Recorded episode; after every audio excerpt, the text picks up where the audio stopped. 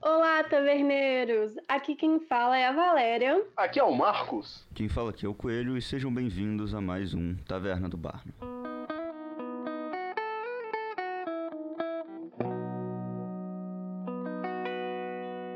E no episódio de hoje a gente vai estar falando sobre uma série de jogos e também da adaptação conhecida como Castlevania. Primeiramente, a gente gosta de avisar que tem um alerta de spoiler gigante e que, se caso você ainda não tenha visto a série ou então não conheça nada sobre o jogo de Castlevania, então pode conter spoiler. Continua por sua conta e risco. Tu vai tomar muito spoiler, meu amigão. Mas se você também não assistiu ainda, por favor, né, meu cara? Já deve ter aparecido umas 30 vezes na tua indicação da Netflix. Por favor, faça esse favor por si mesmo e assista esse negócio. É, corre lá, vê e volta aqui para ouvir o podcast. Então a gente vai falar um pouquinho também sobre a história desse jogo. Obviamente abreviada, porque é uma história muito comprida, muito grande, teve várias relançamentos e lançamentos, mas a gente vai tentar falar aqui abreviadamente um pouquinho para você que não conhece tão do jogo. Então vamos lá. Sobre o jogo, gente, cara, mais de 30 lançamentos com o título Castlevania. E para melhorar a situação, eles não lançaram em ordem cronológica. Eles lançaram o primeiro jogo lá em 1986. Depois foram fazendo a série, aí teve jogo que voltou no tempo. Aí tem jogo que é uma linha temporal diferente da primeira. Bagunça, mas separamos aqui os jogos que têm uma linha temporal uh, coesa que vão contar a, basicamente a mesma história e ajudar vocês a entender um pouquinho da série de jogos que vai basear a série da Netflix. Acontece muito nos próprios jogos, também devido a essa bagunça na ordem cronológica, em que a história dos próprios jogos se contradiz, incluindo Sim, no Castlevania 3, né, é a Maldição de Drácula, que é o jogo em que a série foi baseado, já, já dá para perceber isso na, na história da, da origem de, de Drácula, né? É, no jogo, eles falam que, que Drácula ganhou os poderes dele absorvendo a alma de um vampiro muito poderoso com é, utilizando de uma, de uma pedra, né? Chamada de Crimson Stone no jogo. E em outros jogos, né? Como no Castlevania Symphony of the Night, ele, ele teria sido... Ele teria recebido os poderes dele de, de uma entidade maligna muito poderosa. Uhum. É, o nome é Akumajo Densetsu é um nome difícil de ler. Mas já dá para perceber que a história de Castlevania, se for olhar todos os jogos, é algo bem complexo. Totalmente. Sim, é uma franquia que tem muito tempo. Uh, que 86 que lançou o, o, primeiro jogo lá para Nintendinho. Então, Cara, tem muito chão aí. Demais, demais. E como o Marcos estava falando, né, da linha cronológica, que às vezes se altera, digamos assim, tem jogos, né, que se passa em 1094, que é o Lament of Innocence, e tem jogos de uma outra série de Castlevania, que é a série Lords of Shadow, que é em 2057. Então, a ambientação da, dessa linha temporal é totalmente variável. E, enfim, e quando é, foi lançado o jogo em 86, o Drácula se chamava Castlevania, na verdade, chamava Akumajo Drácula, o nome original. Como, como é que é? oh, se não falha engano, chamava Akumajo Drácula. Akumajo? não, na moral. Akumajo é... Drácula. Escrito... É muito, é muito criativo, na moral. Esse nome é, é, baseado no, em uma das origens do, do poder do Drácula, igual eu falei aqui, ó, que no Shadows of Symphony, uhum. ele ganha os poderes dele através dessa identidade maligna que se chama Akumajo Densetsu. Então acho que vem daí o nome. Exatamente. Foi dirigido e programado por Hitoshi Akamatsu, olha só, até parece o nome, e foi lançado pela Konami. Então, informações curiosas sobre.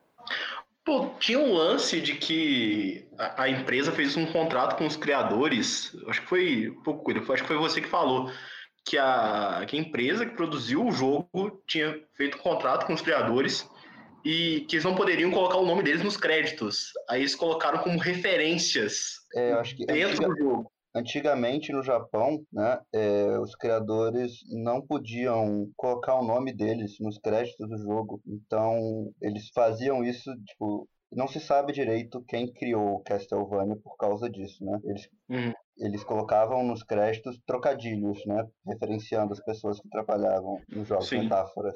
gente, como a gente já falou, 86 é o ano de lançamento do jogo. E o primeiro jogo, basicamente, é Simon Belmonte, um caçador de vampiros, decide entrar no Castlevania, que é um castelo que parece estar vivo e que, que sempre aparece, de 100, 100, 100 anos ele aparece e ele surge quando o mal está presente no mundo e ele vem e traz consigo Drácula. E o Simon Belmonte, da Casa dos Belmonte, ele tá ali porque a família dele vive de matar vampiros e sempre que o, que o Castlevania aparece, tem um Belmonte para derrotar Drácula. É basicamente isso o jogo. É um, um, jogo meio que de plataforma, né? Tipo assim, você só se desloca para esquerda ou para direita, é para frente ou para trás. É o Exatamente. dos jogos daquela época. E aí, nisso, nessa base, tem a premissa que o Drácula ele ressuscita a cada 100 anos e junto com o seu castelo. Então, algo muito uhum. importante nos jogos de Castlevania. Mas como surgiu essa parada de caçar vampiros? É, é uma parada que até é falada na, na série, depois a gente vai entrar um pouquinho nas semelhanças da, da série e do, dos jogos, mas o, o primeiro Belmonte, que começou a caçar o vampiro, seria Leon Belmonte, e lá no ano de 1094, ele teria tido a sua esposa raptada por um vampiro chamado Walter Benhard. O cara era muito difícil, então ele chamava Benhard. E ele tinha um amigo. Então ele decide, enfim, procurar esse vampiro e trazer a esposa de, dele de volta. Eu acho que ele também estava recebendo a, a, ajuda de um amigo dele chamado Matias. Enfim. Ele sai em busca da. O, o Leon sai em busca da, da amada dele, a Sara.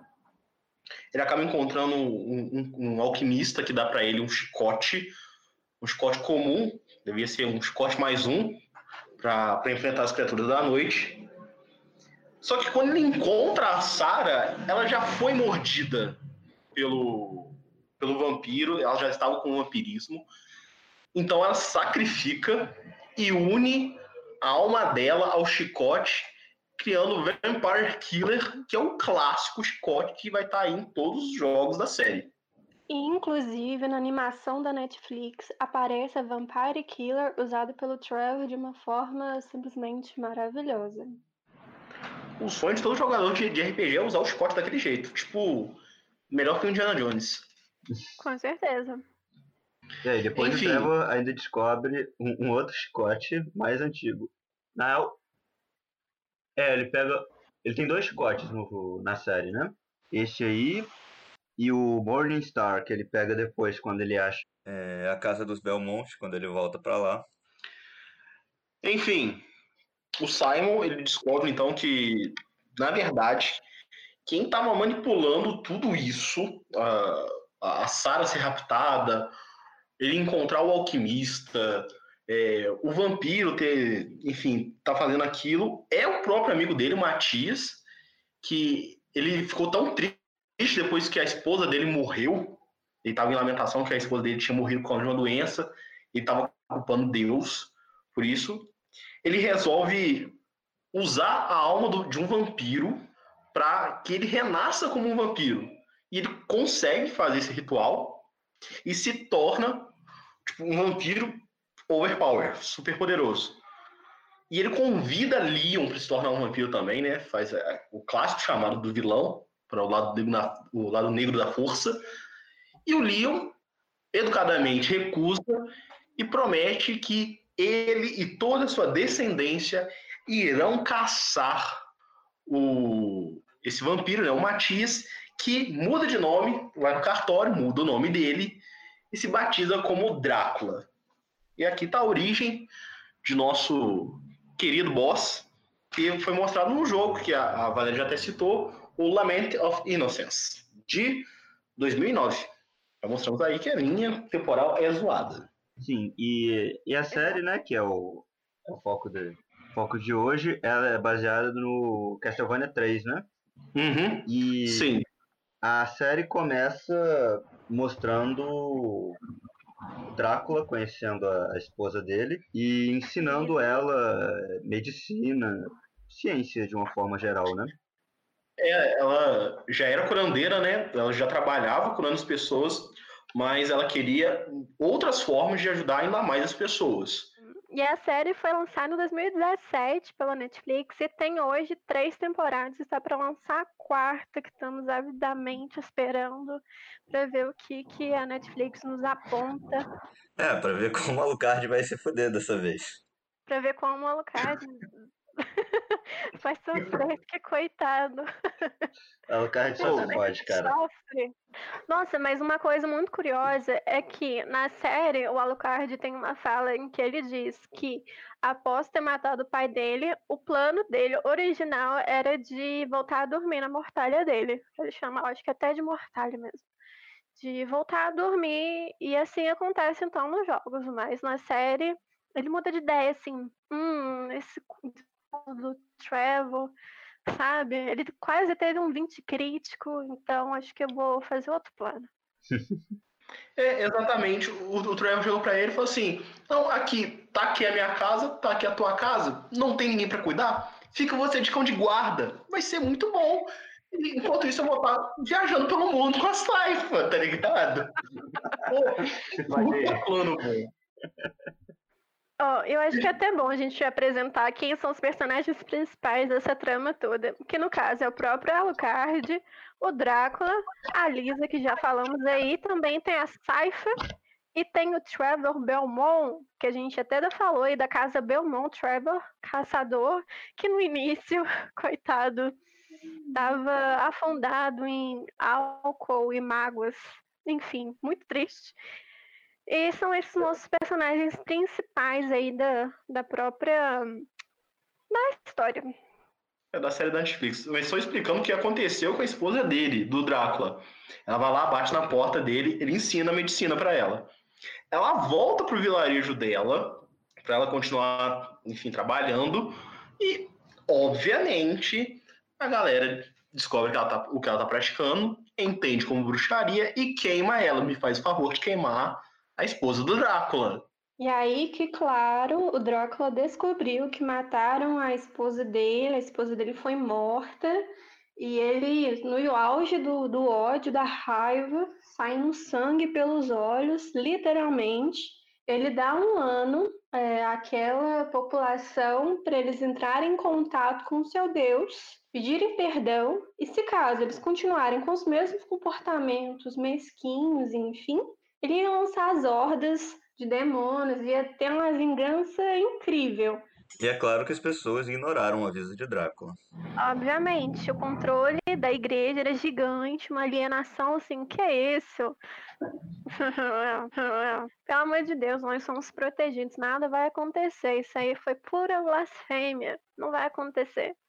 Mas aí aconteceu e veio o exército vindo do próprio inferno em nome do Drácula para acabar com todo aquele lugar. E aí Drácula também chama um exército aí para ficar do lado dele. Um exército tanto de monstros e também de vampiros para fazer esse plano. Só que Drácula ele estava numa fase bastante melancólica, digamos assim. E ele não tinha plano, era só matar e destruir toda a humanidade, que matou Lizzie virou as costas. Caos generalizado. Caos. É, é, o, aquele cara, aquele clássico de meter o louco. Vou fazer o inferno na Terra. Enfim, e é isso aí, cara. Não, e é interessante que já no primeiro episódio da série você vê o quanto ela vai ser gore. Gore. Enfim. Mas porque, cara, começa a mostrar na cena do, do ataque, do início da, da Guerra Santa dele, enfim, Guerra Santa, é, que libera as hordas à noite, você vê é, bicho cortando a tripa, a tripa caindo no chão, você vê bicho com neném na boca, é, o que mais? Enfim, enfia na garra e. É, você vê que são criaturas muito fofas e amigáveis. Não sei se vocês concordam comigo, mas a primeira temporada de Castlevania foi um grande episódio piloto. Eles quiseram ver se o formato iria dar certo, o jeito como eles apresentavam a história, a questão do sangue, da animação.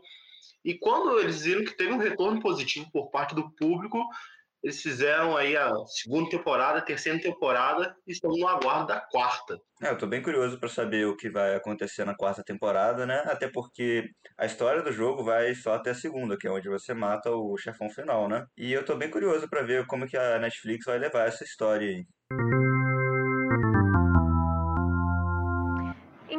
Agora para a gente estar tá falando um pouquinho sobre o folclore dos vampiros, a origem e todas essas histórias aí por trás, já que a gente já falou, né? Bom, do jogo, falando um pouquinho da série, já que a gente está falando sobre o vampiro, vamos falar um pouquinho das origens dele. Bom, um vampiro, termo vampiro, é de uma origem sérvia, vampir, nem sei se fala exatamente assim, mas eu acho que sim. Falado vampir, foi usado na Europa Oriental para designar fantasmas sugadores de sangue. Mas hoje a gente fala sobre morcegos hematófagos da América do Sul. Mas sobre nesse primeiro termo aí que eu tô falando, né, que fantasmas sugadores de sangue. Então, o que acontecia naquela época? Tinha uma crença que era a alma de um morto que abandonava o corpo, que já, era, já foi sepultado, para beber sangue dos vivos. E aí, quando via ver, é, tava lá aquele rubor né, nos ossos, ainda tinha sangue, então pensava que ele saia do túmulo para beber o sangue. E geralmente quem se tornava vampiro eram feiticeiros, bruxos, suicidas, pessoas com morte violenta, ou pessoas que foram amaldiçoadas, tanto pelos pais, pela igreja, pessoas amaldiçoadas no geral.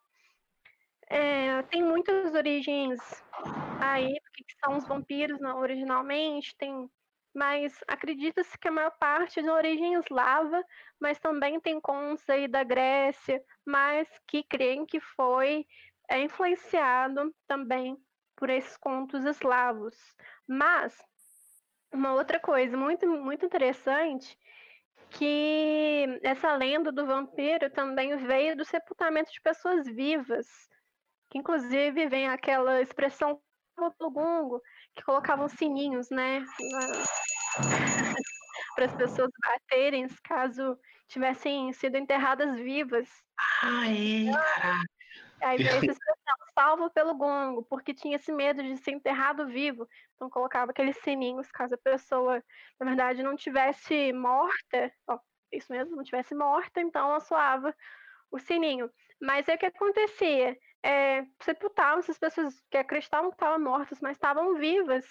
E aí tinha marcas de sangue, né, no corpo delas, por conta que elas lutavam no caixão e tal, e aí acreditavam, pô, vampiro saiu daquela tumba para sugar o sangue de outras pessoas. Então também veio essa crença dos vampiros. Inicialmente, inclusive, tem uma série da Amazon que eu esqueci o nome, infelizmente, que tem um episódio que fala exatamente dessa época que acreditava dessa alma do morto que abandonava, enfim. Aí tinha várias coisas que tinham que fazer, tipo queimar o corpo e beber, tipo como se fosse um chá das cinzas é, decapitar, é, queimar, é, até mesmo a estaca de madeira naquela pessoa que já estava morta, mas acreditava que isso parava com a maldição. Enfim, muitas origens.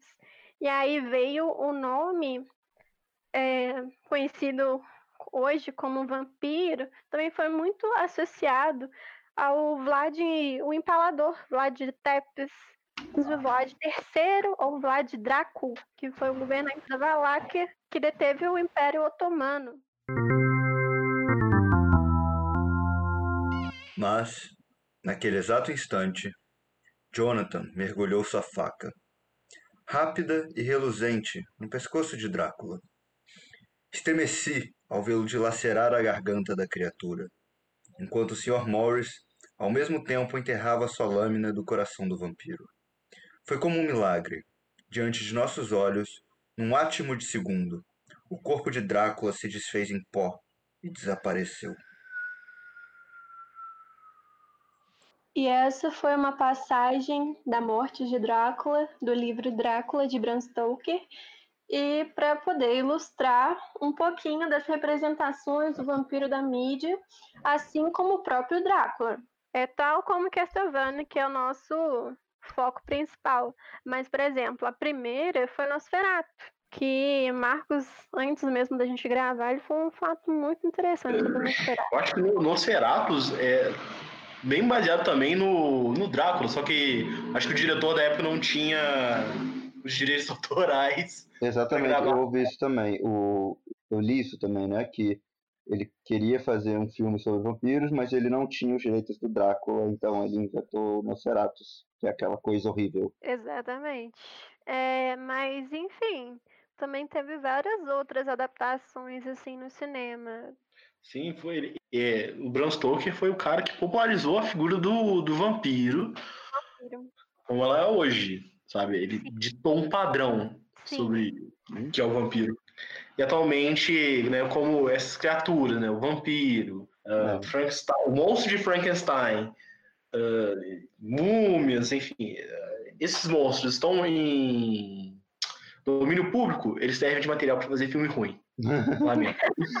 é, pô, mas essas influências foram tanto em livros, filmes, quanto em RPG. Tanto que em 1992 surgiu o clássico de Vampiro à Máscara, que muita gente conhece, que ele mistura várias coisas é, de várias interpretações dos vampiros. Ele é um RPG que, que brinca, que mexe né, com todos os estereótipos de vampiros, né? Tipo, medo de alho, é, se o negócio do reflexo não aparecer no espelho. Ele é um RPG onde o, os jogadores geralmente se tornaram vampiros há pouco tempo, né? E você vai conhecendo como é que vampiros funcionam. E o foco do RPG é que você vai vendo, pô, que coisas sobre vampiros coisas sobre vampiros são apenas histórias, é, que coisas são verdades de fato. Eles também fazem esse questionamento na, na série quando eles estão discutindo sobre água corrente na corte de Drácula lá. Eles comentando, né, como se tivesse um manual sobre como ser um vampiro, sabe? Uhum. Uhum. E pois é. a história de origem dos vampiros nesse RPG, ela também é baseada na, no, no, cristianismo, né? Onde o primeiro vampiro seria Caim, que primeiramente por matar seu irmão foi amaldiçoado com a imortalidade para ele viver com aquele fardo para sempre. É, em um segundo momento, Deus manda um anjo para falar com Caim, né? E e dá uma chance ele de, se arrepender do que ele fez e de voltar para o céu. Mas Caim nega, né? Ele não, não se arrepende e a maldição que é imposta a ele é que ele não pode mais andar sobre a luz do sol. E aí uma terceira vez é, Deus manda outro anjo para se comunicar, falar com Caim, fazendo a mesma proposta, né? E Caim recusa mais uma vez. E dessa vez é, ele é amaldiçoado com a sede por sangue, tendo se alimentar de, de sangue humano, né? Ter que se alimentar das pessoas próximas a ele. E aí, aí surge o primeiro vampiro. Ó, gente, agora vamos fazer um retorno a Castlevania. E devemos fazer mais um alerta de spoiler. Para você continuar continuando por conta e risco. Porque a gente já falou tanto spoiler, mas ainda tem mais. Então, é só mais um alerta gigantesco que, por favor, você tá ouvindo não viu, desculpa, mas vai ver então, pega os detalhes que ainda tem muita coisa maneira. E nesse momento a gente vai estar tá falando um pouquinho de, de uma discussão nossa. É, primeiramente, a gente vai estar tá falando sobre elementos da série que lembram o jogo e também sobre várias diferenças. Inclusive, é, já dando início a essa discussão aí, uma das principais semelhanças é a origem de Alucard, que a ao contrário, Alucard significa Drácula, mas esse não é o nome original do Alucard. O Alucard não chama realmente Alucard, mas é o nome que ele tomou para si para lutar contra o pai Drácula, que no caso ele é o anti-Drácula, mas a origem dele é a mesma do jogo na série. Sim, ele é o. o... Cara, o, você falou aí do Anjo, só rapidinho, falando do Anti-Drácula, é incrível como a notícia corre no mundo de, de Castlevania, né? Porque a galera já, no Japão já estava chamando ele de. De um anti-Drácula. Então, uma outra semelhança é, que a gente tem são um trio de heróis, que no caso é Alucard, Saifa e Trevor Belmont. Que Na verdade, isso é isso com diferença. Que Porque tinha um quarto elemento nesse negócio aí. Sim, no jogo são são quatro pessoas, são, são quatro. quatro. e você tem um final para cada um deles, né? É, você pode terminar o jogo Sim. sozinho, como o Trevor Belmont. Você pode terminar o jogo com o Grant, que é esse quarto elemento. Você pode terminar o jogo Ué, com a Saifa, que é tipo o Avatar de Castlevania. Ou com o Alucard. Ué, mas os três não existem no jogo? Não, os três existem no jogo, Sim, mas o Grant também. Faltou Sim, o Grant. essa é uma diferença. Faltou o Grant, mas os três existem, essa semelhança. É. Mas faltou o Grant. Cara, uma diferença que, que tem no, na série e me incomodou um pouco no. Quer dizer, é, é, uma, é algo que tem na série de jogos, mas me incomodou na série na Netflix, é, é, é o castelo. Cara, se você pega o, as pessoas falando do jogo, o Castlevania é um personagem. E quando ele surge, quer dizer que o Drácula vai voltar. É o, é o, é, é o Castlevania que traz o Drácula de volta. É ele que contém a essência do Drácula, né, que faz com que ele fique ressurgindo de 100 em 100 anos. E na série transformou ele só numa máquina de, de viagem rápida, sabe? Eu, eu acho que eles poderiam ter colocado esse elemento, ah, um ar mais místico, o castelo, o castelo como um, um ser vivo quase Acho que isso seria legal de ter visto na série. Outra coisa diferente é que a Carmila ela é apresentada de forma diferente. Nos jogos ela é super fiel ao Drácula, mas no anime ela é total diferente. E na série é uma traíra, infeliz. Cara, deveria morrer, esquartejada, queimada. Quanto amor. Sofres. Enfim, minha opinião. Que nós temos de diferente? É, a gente até pontuou mais, mais cedo, que no caso é o, a forma como o Alucard vai continuar depois do, do castelo, que ele é parado. No jogo ele vai dormir. Na série, não. Ele não faz esse descanso. Que cada vez que o castelo retorna, ele também acorda. Mas no anime não, no anime o Alucard só se ferra mais. É, no anime Exatamente, é, é a história do Alucard se fudendo do início ao fim, entendeu? Do início ao fim. É, uma, uma coisa muito interessante para falar de Alucard, é que estamos falando de Alucard, é que Alucard é um é um adolescente na pele de adulto. Isso é verdade. Exato. Ele tem, tipo, deve ter uns 16 anos ali. Exatamente. Ele amadureceu muito cedo, ele cresceu muito rápido, mas ele é super jovem. Inclusive, a personalidade do Alucard dá para perceber totalmente. É um adolescente muito revoltado com a vida, só que muito sério. Triste. De luto. Exatamente. Morreram. Saca aquela história de Crepúsculo Amanhecer, que tem a menina, meia vampira, meio humana, que cresce demais. Enfim, o Alucard é a, é a versão que deu certo dessa história. Tadinha. Eu tinha que concordar tadinha, com Tadinha, É, e dá até muita tristeza o que acontece com Alucard, né? Ele é enganado pelos irmãos e provavelmente deve ter sido a primeira relação sexual dele e foi dessa forma, super trágica. Inclusive ele chora, né? Ele chora. Devia ser a primeira vez do Alucard e acontece isso. Bem que falam que é a primeira vez de todo mundo é uma merda.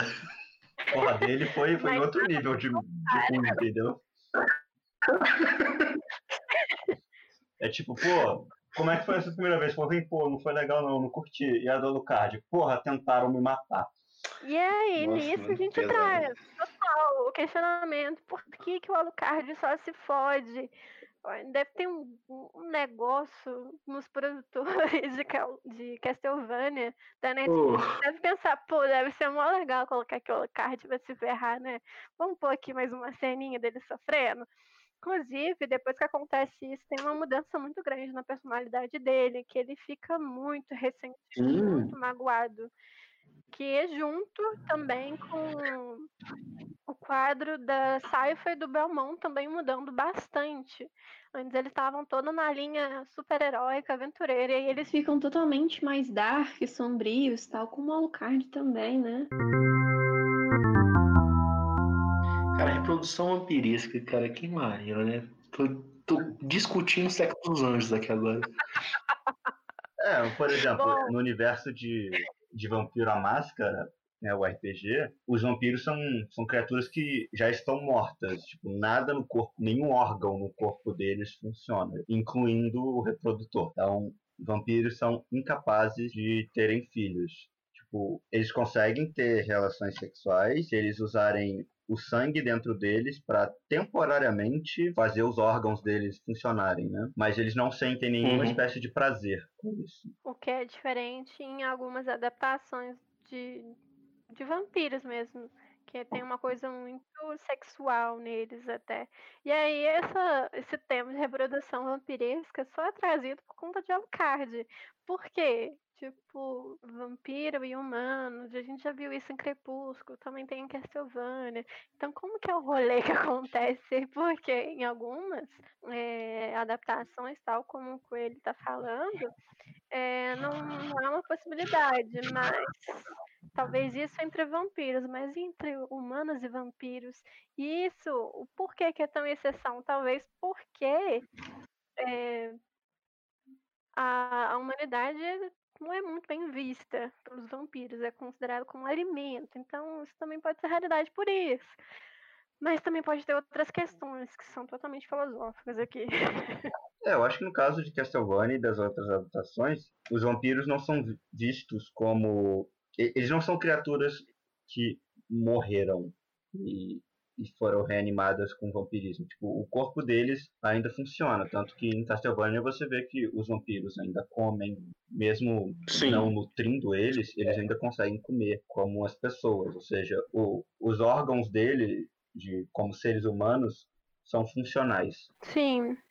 Cara, é, é, é como a Valéria estava falando, os, vamp, os vampiros têm um, um, um preconceito, um, um asco de se deitarem com, com humanos, que é muito visível quando a, a, a vampira lá que, que, enganou o Hector, a Leonor, a, a Leonor é, se deita com o Hector para conseguir colocar o anel dela e ela conta para as outras vampiras, assim com um, um nojo, elas sentem um nojo daquilo, é como se ela, talvez para elas, tem como se ela tivesse deitado com com um cachorro. Foi tão impossível quanto isso. Cruz, gente. Mas hum. assim, também dá para pensar que vampiros, às vezes, tem alguns, algumas adaptações que pode pensar que vampiros usam muito os humanos. Então não teriam um relacionamento romântico a longa data a ponto de, sei lá, surgir algum filho alguma coisa assim. Às vezes pode ter alguma relação sexual, alguma coisa no caráter de usar mesmo, e aí descartar. É, também é uma possibilidade de parar para pensar. Né? Mas eu, eu acho que é, é algo que, que eles deveriam repensar, porque, cara, o Alucard, ele não parece ter nenhum, é, nenhuma fraqueza por ser meio vampiro. Ele é uhum. resistente ao sol, à água corrente, ele tem praticamente os mesmos poderes de, do Drácula. Ele consegue se transformar em animais, ele é rápido, ele é forte. Então, cara, isso seria um, uma, um grande, uh, uma grande vantagem para a raça vampírica que eles não estão, que eles estão perdendo. Mas por... o, o, o Alucard ele tem as resistências humanas. O negócio da água corrente que você falou é, os vampiros não têm certeza, inclusive o Godbrad lá, ah, que o Isaac mata, ele comenta, pô, eu tomo banho, sabe? Ah, mas aí é e a discussão fala a... que é banho de banheira, que é diferente, mas tem aquela cena quando é invadido por água, alguns vampiros morrem. Sim, mas eles morrem porque ela fez o padre tornar, fazer a água virar água benta, para garantir que os vampiros ah. morressem, porque eles não sabiam se aquilo era verdade ou não. Eu acho que ninguém Caramba. testou ainda. Caramba. Por isso que o ponto do Godbread é, é relevante, porque a água tá correndo se você não tá tomando um banho de banheira, saca? Uhum. É, fica aí a questão. Na série isso fica em aberto, igual o RPG de vampiro aborda. Tipo, se você lê no livro, ele explica direitinho como funciona. Mas os jogadores não sabem como funciona. Eles não sabem. Tipo, além do óbvio, que é tipo luz do sol e fogo, vocês não fazem a menor ideia do que mata um vampiro ou não. Vocês. Você acabou de virar um vampiro, sabe? E é como a Carmila mesma falou, não tem um manual sobre ser vampiro. Não, inclusive tem aquele filme. Ai, qual que é o nome? É é, Entrevista com o Vampiro, eu acho que é com o Brad Pitt, né? Sim. Que no uhum. início, né, ele fica como que é ser um vampiro e tem todas as descobertas do início da vida dele enquanto vampiro. E exatamente, é uma coisa muito passada de vampiro para vampiro, mas não tem um manual. Se tu estiver sozinho, virou vampiro sozinho, não tem ninguém ali, pô, tu descobre. É isso. E é isso. Pega aí sozinho aí, cara. Toma de presente pra você, tchau. Oi. Toma essa maldição aí pra você. Você agora se vira. Muitos é vampiros surgem assim, inclusive. Sim. Caraca.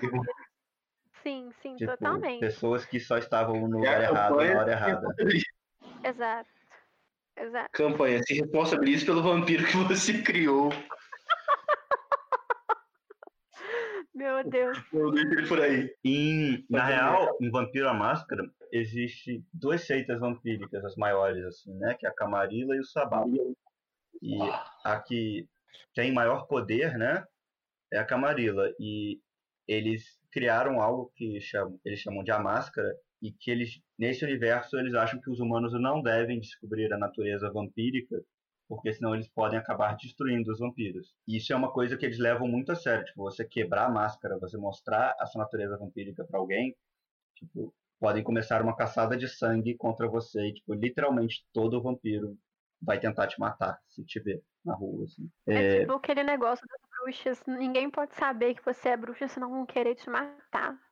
Não, mas os próprios vampiros vão te matar, não, não as pessoas, entendeu? Porque você quebrou a máscara. Gente, e, e aí, nesse universo, para você poder transformar alguém em vampiro, né, você tem que ter autorização do príncipe da cidade, porque os vampiros, eles são tipo. O, o sistema que eles funcionam é tipo um feudalismo, assim.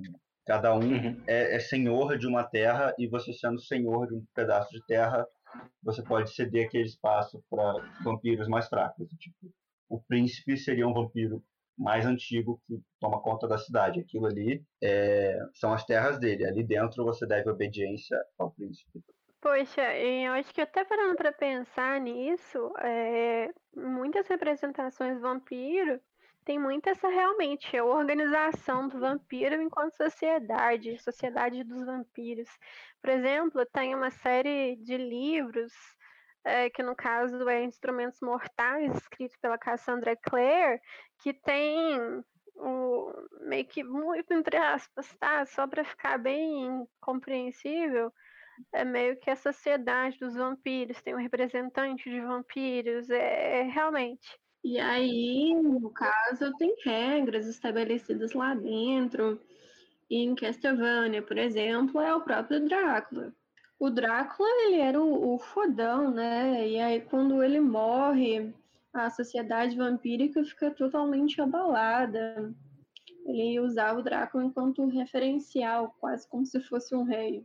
Eu acho que muito disso vem da, da própria popularização do, do, vampiro por Bram Stoker, que o vampiro dele era um nobre, né? O Vlad Tepes né? era um ah. príncipe da, da, da Valáquia, e eu acho que isso veio para a mitologia do, do vampiro de, de do, do, dos vampiros serem, em geral, pessoas da, da alta nobreza, que aí eles têm poder, enfim, que vão mantendo por causa do vampirismo deles. Enfim. Mas se você parar para pensar, isso faz muito sentido, porque eles são criaturas imortais, então mais cedo ou mais tarde eles vão acabar chegando a uma posição de poder no mundo humano, porque é.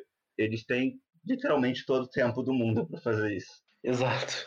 Tipo, eles não têm gastos é, exatamente, ele não conseguiu nesses 20 anos agora, nos próximos 30, quando tiver algum, alguma estabilidade no balanço de poder, ele vai se aproveitar. E é por isso uhum. que, pelo menos é a forma como eu vejo o fato de vampiros estarem, tipo, geralmente no, no topo da sociedade, assim. Faz muito sentido também, eu acho que é uma das teorias que eu acho muito lógica, muito. Mas também tem muita lógica também no que o Marcos falou. Então, são questões pra gente parar e pensar. Não tem uma certa e uma errada, uhum. mas tem muita lógica. Sim. Eu acho que toda a questão da, da crueldade humana, da crueldade vampírica, é, é um reflexo do que os monstros são. Que uh, é um costume, cara, que você vê milenar do, dos humanos criarem monstros. E tudo isso é baseado na própria natureza humana, mas potencializado. O humano é capaz de derramar sangue. Como é que você potencializa isso? O vampiro bebe o sangue, ele não só derrama, ele bebe. Sim, isso você tem que Cara, Então eu acho que é, é um reflexo distorcido, é, é um reflexo de, distorcido da humanidade dos vampiros. Ah, mas se você pegar, tipo, tomando vampiros como reais, todos eles já foram humanos. São criaturas que perderam a Sim, aos também. poucos. Tipo, então acho que dá para dizer que talvez aquela crueldade já existisse dentro deles e ter o poder para fazer isso, tipo, sem muitas consequências, só deixa ela fluir naturalmente. E potencializa, potencializa ela. É, tipo, já existia a vontade de causar aquele mal, mas como um ser humano ele era incapaz de fazer isso, porque provavelmente iam prender ele ou matar ele por causa disso.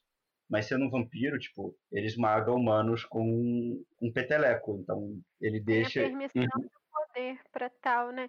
Tem um experimento muito interessante, é, depois podem até pesquisar sobre, é, que foi feito, uma pessoa ela foi voluntário e a premissa do experimento, no caso, era que qualquer pessoa podia fazer aquilo que quisesse com ela. E aí no início as pessoas ficaram meio tímidas, assim. Eu acho que foi numa exposição de arte, se não me engano. Se caso for o contrário, não tem problema, mas o, a essência é essa. E aí as pessoas foram no início muito tímidas, né? Tipo, começaram a abraçar, é, mexer no cabelo, tocar. E aí depois, quando já estavam ali familiarizados, tinha essa segurança, confiança, começaram até a maltratar a pessoa que estava ali, a machucar. E, enfim, enquanto a pessoa estava ali passiva. Então, faz a gente pensar e refletir bastante sobre algumas coisas que são permissivas ou não. É, será que é só a moral que me impede de estar tá fazendo isso? Ou são outras coisas? Enfim, é uma questão extremamente complexa para parar para pensar, mas nisso de crueldade humana e crueldade vampira, é, em ambos os lados tem, na nossa concepção daquilo que é cruel. Existem, é, tanto na nossa humanidade, muita crueldade, sim, e também existe muita crueldade nesse mundo vampiro. Existem, é inegável.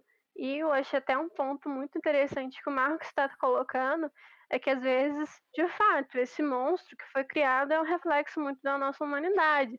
Tal, por exemplo, as obras de Tolkien, muitos monstros ali, bem entre aspas, tá? Mas muita trama ali feita foi pela crueldade que estava acontecendo naquele exato momento numa guerra mundial. Então era uma representação. E tal como o universo vampiro também é uma representação que também pode ter como base é, tudo que a gente vê na crueldade humana. Mas enfim, são várias teorias, não existe é, algo certo caso... errado, mas a gente refletir muito sobre. Sim, eu, eu queria falar dos dois lados em Castlevania tem a crueldade e Eu acho que, da, pelo menos nas duas primeiras temporadas, você via que o, os humanos eram que faziam as maiores crueldades. Né? O, o, bispo queimou a, a, a, Lisa só porque ela praticava ciência e essa, essa ciência não era a que a igreja pregava.